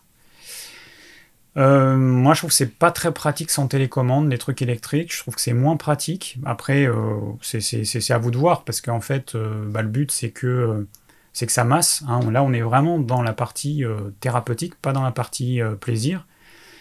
bon, voilà. Donc, j'ai parlé de tout ça. Alors, vous avez le lien, je le redis dans la description de la vidéo si ça vous intéresse. Euh, je le dis et je le redis, quand moi je vous donne un code promo, et c'est valable pour tous les gens sur YouTube, vous, vous avez une remise, et moi j'ai une, commission, euh, qui est la même que la vôtre d'ailleurs, je crois que c'est 10%. Euh, bon, voilà, hein, pour être transparent. le code promo, ils m'ont dit que ça allait fonctionner pendant 3 mois uniquement, parce qu'ils veulent pas qu'il y ait un code promo euh, soit dans la nature euh, ad vitam aeternam, ce que je comprends. Voilà, bon, alors pourquoi je parle de ça? Eh bien parce que je pense que personne n'en parle, en tout cas c'est hyper rare. Les compléments alimentaires, on en parle, et puis tout le monde est prêt à prendre des compléments alimentaires, mais en termes d'hygiène de vie, qu'est-ce qu'on peut faire concrètement? Eh ben, Le massage prostatique, ça reste euh, quelque chose qui, moi, me semble hyper important.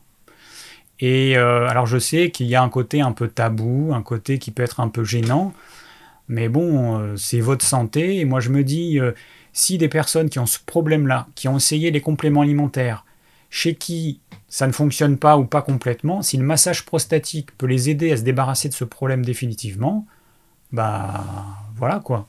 C'est une solution qui existe. Euh, moi, j'en avais entendu parler il y a longtemps parce qu'il y avait des études qui montraient que les gays passifs, donc ceux qui sont les récepteurs, on va dire, avaient moins de problèmes prostatiques que les gays actifs. Et, du coup, alors ça, c'est des vieilles, vieilles études qui ont plusieurs dizaines d'années, donc ça, fait un bout de temps hein, qu'on sait ça.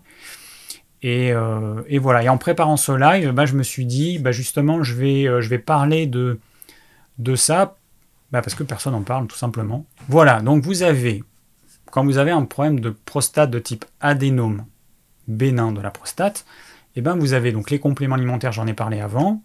Vous avez le réglage alimentaire, j'en ai parlé tout à l'heure. Et vous avez le massage prostatique. Voilà. C'est les trois euh, les trois choses sur lesquelles on peut agir directement. Après, euh, bah après vous avez d'autres choses qui peuvent être utilisées. Je vais répondre à une question. À mon avis, je vais un peu déborder dans le live ce soir, mais je vais essayer de répondre à toutes les questions. C'est pas grave si je déborde. Euh, vous avez le jeûne également qui peut être utilisé. Je vais en parler juste après parce qu'il y a une question j'ai vu qui, qui parle de ça. voilà. Alors je regarde juste rapidement dans le chat ce qui est dit.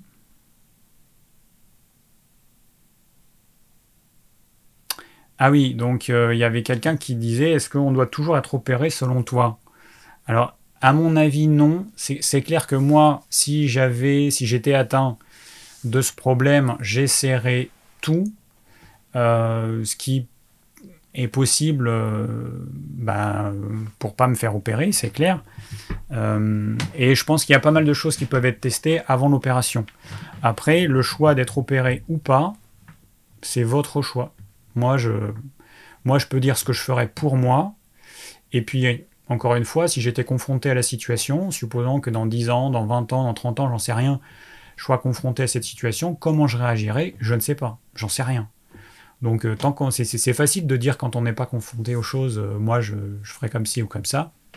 Donc, je ne me prononce pas. En tout cas, moi je vous invite à tester tout ce qui peut être testé avant l'opération parce que le problème de l'opération, ça fait partie des questions qui ont été posées, c'est les problèmes d'impuissance.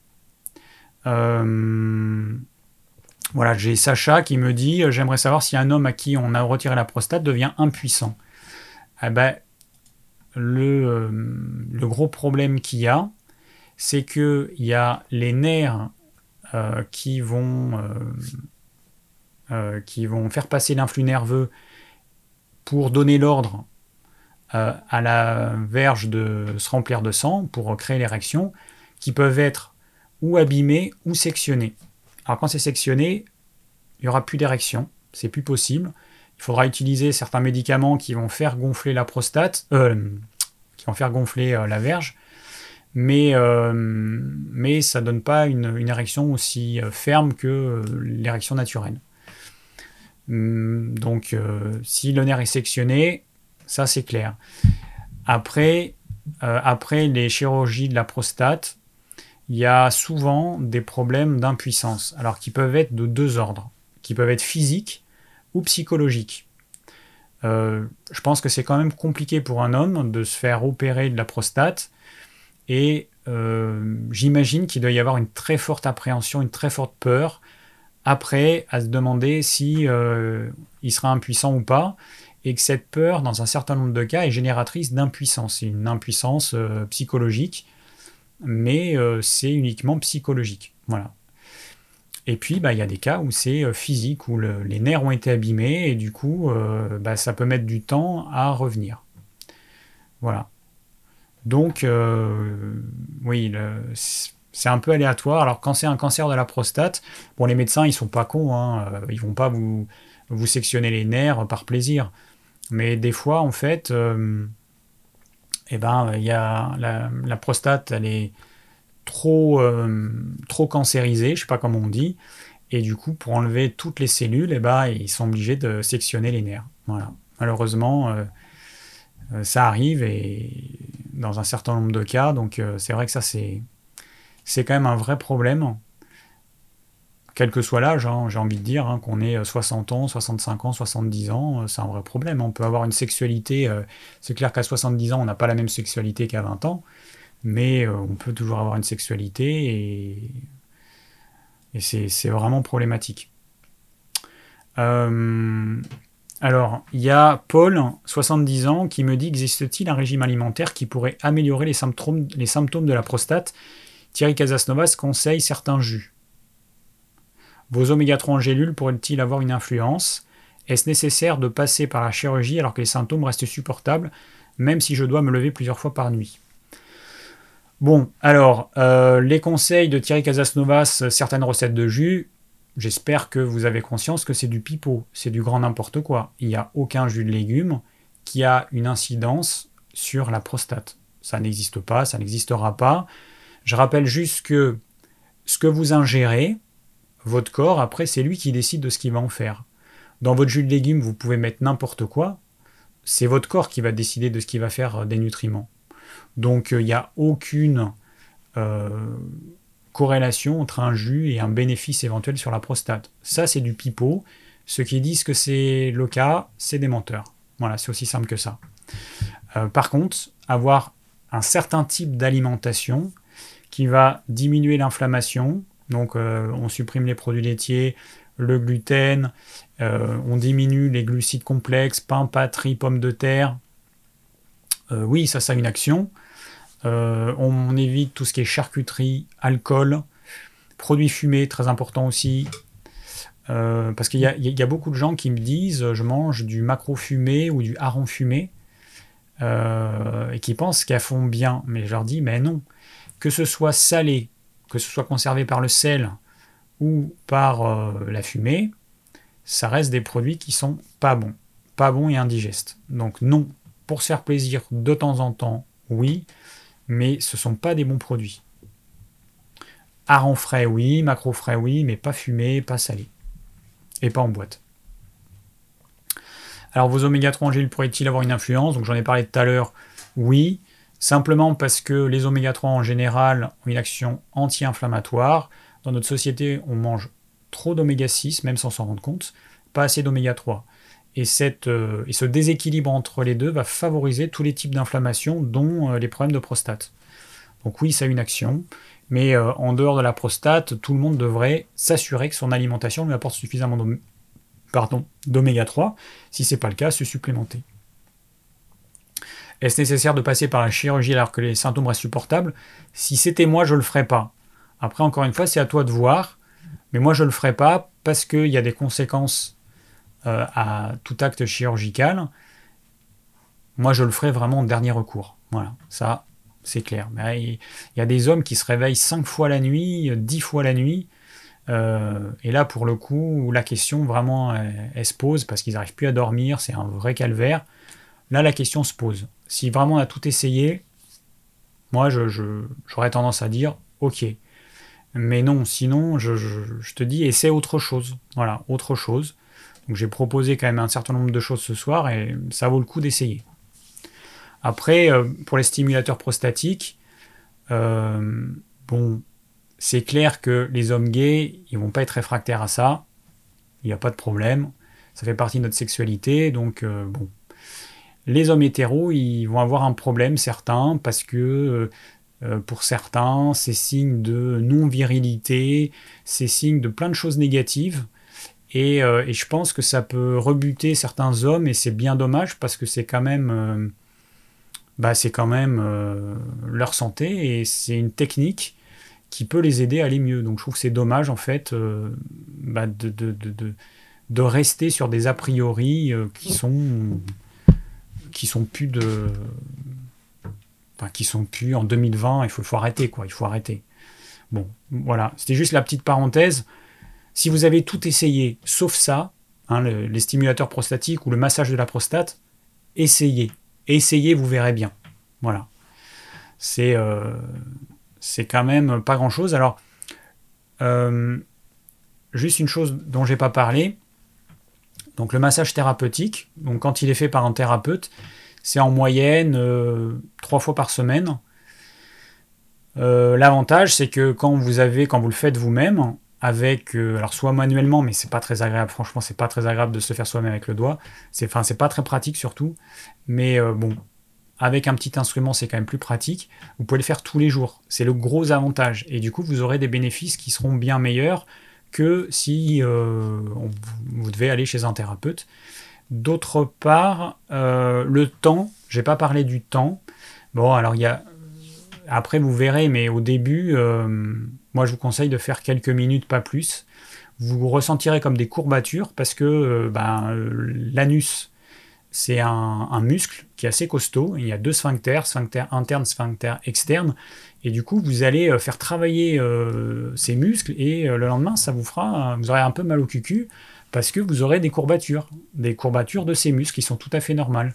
Donc commencez euh, quelques minutes, et puis progressivement, vous pourrez faire plus longtemps, vous pourrez faire 5 minutes, 10 minutes, et il y a un certain nombre d'hommes qui vont faire ça, qui vont avoir des orgasmes prostatiques. Donc ils ne comprendront pas ce qui leur arrive, ils vont avoir des orgasmes prostatiques. C'est comme ça, c'est statistique, voilà.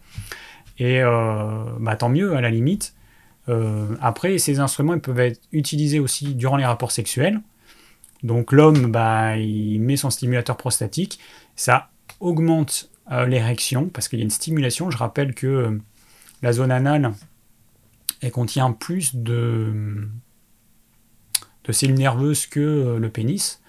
Donc c'est extrêmement innervé, c'est extrêmement sensible. Et c'est pour ça que bah, ça a un rôle important dans le, dans le plaisir sexuel. Donc avec un stimulateur prostatique, ça, voilà, le plaisir, il est, il est encore plus fort. Donc on peut l'utiliser aussi bien euh, thérapeutiquement que euh, pour le plaisir. Voilà. Euh, alors, autre dada. Donc là, j'ai répondu à la question de Paul. Ok, là, j'ai répondu. Donc Hubert, j'ai répondu parce que c'était général, ça fait partie des questions. Alors voilà, donc il y a Régis qui me disait, donc pareil, problème de prostate, il me disait, pensez-vous que des jeûnes réguliers de 3 jours ou plus longs de 2 semaines pourraient influer sur la prostate et la miction Oui, mais ce dont il faut comprendre, ça c'est un truc qui, qui, revient souvent, il faut que vous compreniez que c'est pas parce que vous avez une tumeur bénigne, hein, un kyste, euh, là, c'est un adénome de la prostate, donc c'est la prostate qui grossit. Que parce que vous allez faire un jeûne, votre corps, il va régler ce problème en priorité. Peut-être que pour le corps, il y a des priorités plus importantes que ça, et que vous ferez euh, un certain nombre de petits jeûnes, voire des jeûnes plus longs. Peut-être, dans certains cas, ça va améliorer ou faire disparaître euh, le symptôme, et puis dans d'autres cas, non. Peut-être qu'il faudrait faire un jeûne plus long, peut-être qu'il faudrait faire des jeûnes plus fréquents, peut-être que ce sera au bout du dixième jeûne de trois jours, du vingtième jeûne de trois jours ou du troisième jeûne de trois jours, j'en sais rien. Et, ça dépend de chacun. Mais vous ne pouvez pas décider de ce qui va se passer. Donc le jeûne, ça reste pour moi une technique euh, vraiment géniale.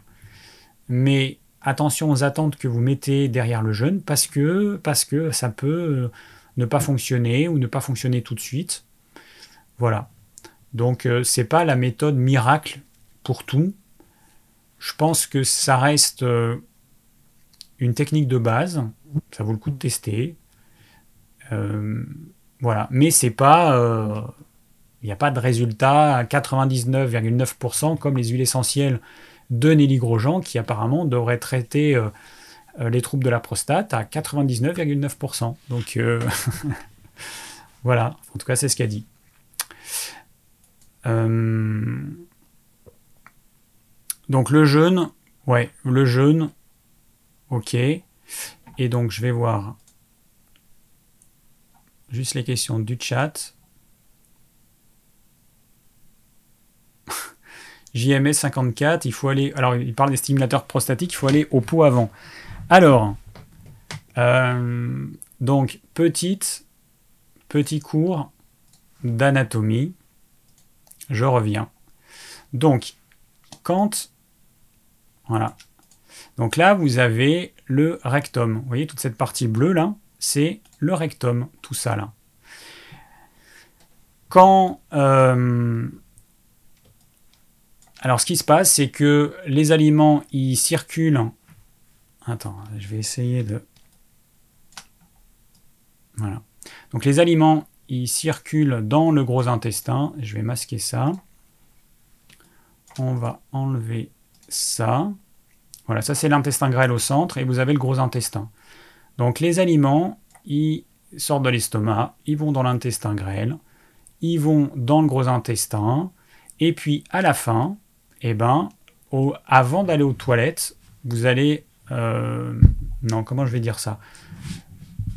Quand le corps euh, souhaite éliminer une certaine quantité des matières qu'il y a dans le gros intestin, il va remplir le rectum. Et la dilatation du rectum va vous donner envie d'aller aux toilettes. Donc si vous avez envie d'aller aux toilettes, eh ben allez-y. Et euh, c'est clair que la stimulation prostatique, bah, il ne faut pas le faire si vous avez envie d'aller aux toilettes. Vous allez aux toilettes, vous videz le rectum et ensuite vous pourrez, euh, vous pourrez euh, faire la stimulation prostatique. Vous n'allez pas faire un lavement chaque fois vous allez faire une stimulation prostatique. Après, si vous voulez, vous pouvez le faire, hein, mais bon, ça me paraît un peu laborieux juste pour faire une stimulation prostatique. Donc, voilà. Donc, vous allez au WC tranquillement, vous videz votre rectum s'il y en a besoin, et puis, euh, et puis c'est tout, hein, c'est aussi simple que ça.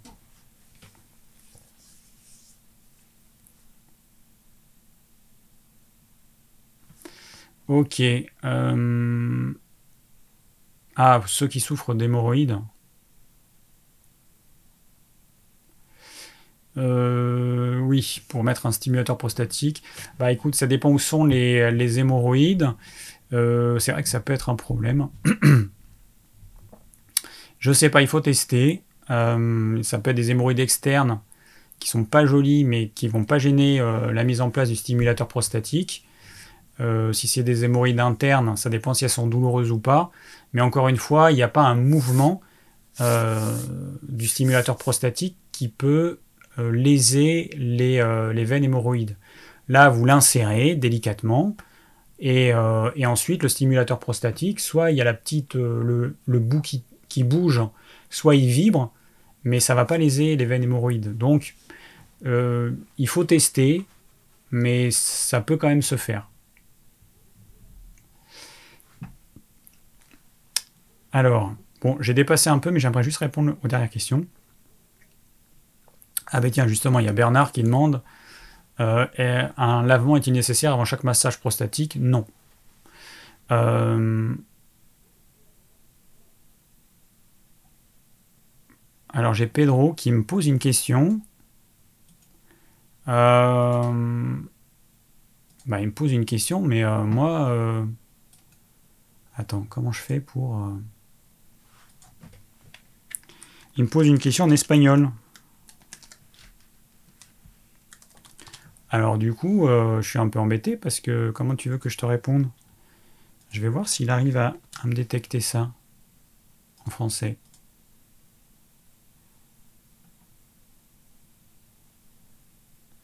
Ah, ah oui, d'accord. Donc en fait, en version française, il me dit j'utilise un mélange de palmier et de grec et par échographie, il a été prouvé que j'avais réduit la prostate, je conseille vivement. Donc dans le euh, complexe que je conseille, euh, qui s'appelle Prostafor. Euh, il y a euh, effectivement du palménin, il y a du prunier d'Afrique et de la racine d'ortie, qui tous les trois sont des, des, des plantes qui agissent en synergie pour lutter contre l'adénome de la prostate, bénin de la prostate. Et le fenu grec, bah, qu'on trouve aussi en épices, d'ailleurs j'en ai en épices, eh ben, on peut le consommer euh, dans la cuisine. Il y a des mélanges d'épices qui contiennent naturellement du fenu grec. Donc c'est vrai que j'en ai pas parlé, mais c'est euh, tout à fait possible. Voilà, alors euh, là j'ai répondu aux dernières questions. Je, vérifie juste si j'ai rien oublié. Alors j'ai Bébert qui me dit si j'ai oublié. Euh, j'ai depuis un an environ de légères pertes d'urine, quelques minutes après avoir uriné. Cela ne m'arrivait pas avant, je suis obligé de mettre une protection mince dans mon slip afin d'éviter que ce dernier ne serve d'éponge. Ma question, cela peut-il venir d'un problème de la prostate à 50 ans? Merci pour ta réponse, tes lives sont super intéressants, ne change rien. Bis et bonne soirée. Eh ben, eh, merci euh, Bébert. Euh, alors oui, ça peut venir. Alors, vous avez deux sphincters euh, effectivement, euh, ça peut être un problème de la prostate. Est-ce que ça peut être un problème de ces sphincters en dehors de... Je sais pas. Alors voyez, vous avez un sphincter ici. Donc ça peut effectivement... ça peut être lié à la prostate. Mais peut-être que ça peut être lié à un problème en dehors de la prostate. J'ai pas, pas fait de recherche et euh, je suis pas sûr si, c'est possible que ce soit lié en dehors de problème de la prostate, mais bah, il va falloir tester. Hein. Enfin, il va falloir investiguer plus. Oui, j'ai pas de réponse. J'aurais dû faire des petites recherches avant pour voir. Euh, j'ai Marguerite qui me demandait puis-je prendre les 3 gels d'oméga 3 juste après la prise de psyllium avant le repas du soir euh, Oui, c'est possible.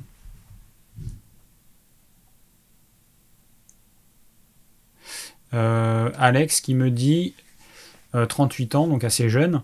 J'ai des difficultés à vider complètement la vessie. J'ai fait une radio de la prostate qui semble normale. Le médecin pense à un problème avec mon sphincter. Je fais des exercices pour muscler mon périnée, mais je ne vois pas d'évolution positive. As-tu une idée? Alors, euh, peut-être la stimulation prostatique, le massage prostatique, peut-être. En fait, euh,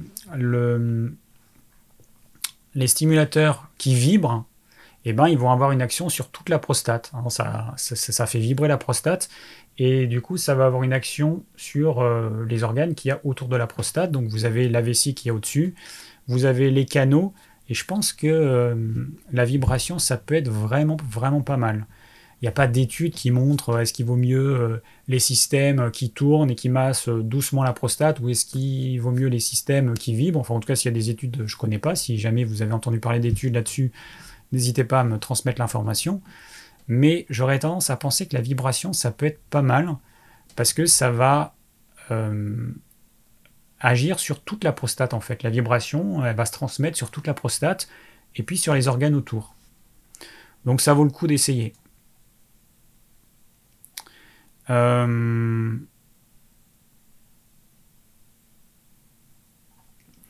voilà, bon après Régis j'avais lu. Bon, ben, je pense que là j'ai répondu à toutes les questions, ce qui est pas mal. J'ai un peu débordé, mais bon, c'est pas grave, hein, 10 euh, minutes. Voilà. Bon, et eh ben on a fini pour, euh, pour les questions. Je regarde rapidement dans le chat. Lindé, bonjour, est-ce possible de répondre à la question que j'ai posée dans le formulaire au sujet de ma maman? Je sais que ce n'est pas lié au thème du jour. Euh, bah ça devait être dans un autre live parce que je vois pas ta question. Euh, moi j'ai les questions par, euh, thème. Donc du coup, je regarde le live précédent. Je vois pas. Je cherche une question de Lindé, mais je vois pas.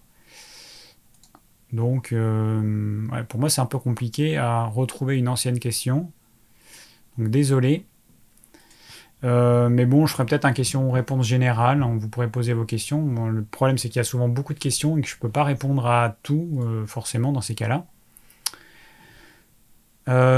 Qu'est-ce que je voulais vous dire? Alors, oui. donc, la semaine prochaine, je vais faire un petit live physiologie digestive tout ce que vous avez toujours voulu savoir sur la digestion. Donc je vais faire un, petit topo où en intro je vous expliquerai comment fonctionne la digestion. J'utiliserai le logiciel en 3D parce que c'est quand même plus parlant de voir un petit peu où sont les organes.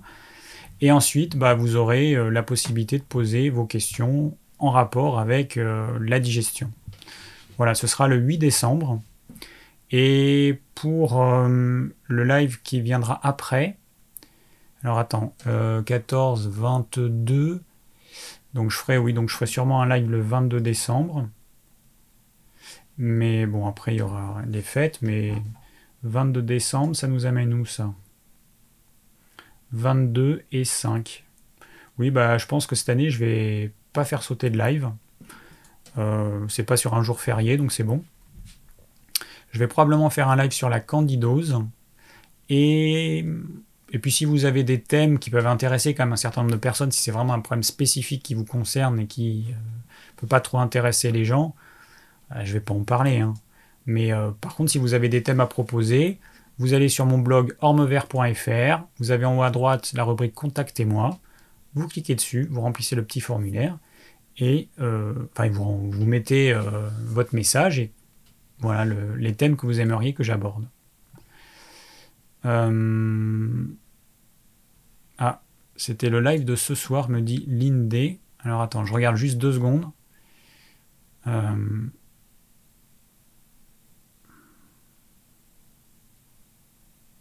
non, je vois pas. J'ai pas en pseudo, j'ai pas Lindé. Je suis désolé. Je vois pas. Ça n'a pas été pris en compte, je sais pas pourquoi. Je vois pas. Mais écoute, tu euh, bah, poseras pour le prochain live je mettrai euh, le formulaire rapidement en ligne et comme ça j'essaie de répondre au début du prochain live. Alors Jean-Marc, une petite fuite urinaire peut être liée à la prostate ou à la vessie. Euh, bah, c'est plus les sphincters. Alors il peut y avoir une inflammation de la vessie, une inflammation de la prostate, et puis, euh, et puis les sphincters, qui, euh, les deux sphincters qui empêchent euh, les fuites, ils peuvent avoir un problème, donc c'est difficile de vous répondre. Comment puis-je faire pour t'envoyer un mail, Lindé? Bah, Je te dis, tu vas sur mon blog ormevert.fr, contactez-moi, et tous les messages que vous mettez là, bah, je les reçois. Voilà. Marilyn Dumont. Non, je vois pas Marine Dumont. Non. Voilà, bon, c'est tout pour ce soir. Hein, ça a été plus long, mais bon, c'est pas grave. Hein. C'est euh, vu que maintenant c'est toutes les deux semaines. Euh, donc je rappelle juste, tous les liens, les machins et tout, ils sont dans la description. Donc pour les stimulateurs prostatiques, euh, bah, les compléments alimentaires que je conseille, les vidéos de la partie actu, je vais tout mettre dans la description de la vidéo. Je demande à des personnes de réaliser le plan du live, donc le lien il est également dans la description, c'est hyper important que ce plan il soit fait. Et puis, et puis voilà, et puis bah, je vous dis euh, à dans deux semaines hein, pour un live sur euh, la physiologie digestive. D'ici là, portez-vous bien. Ciao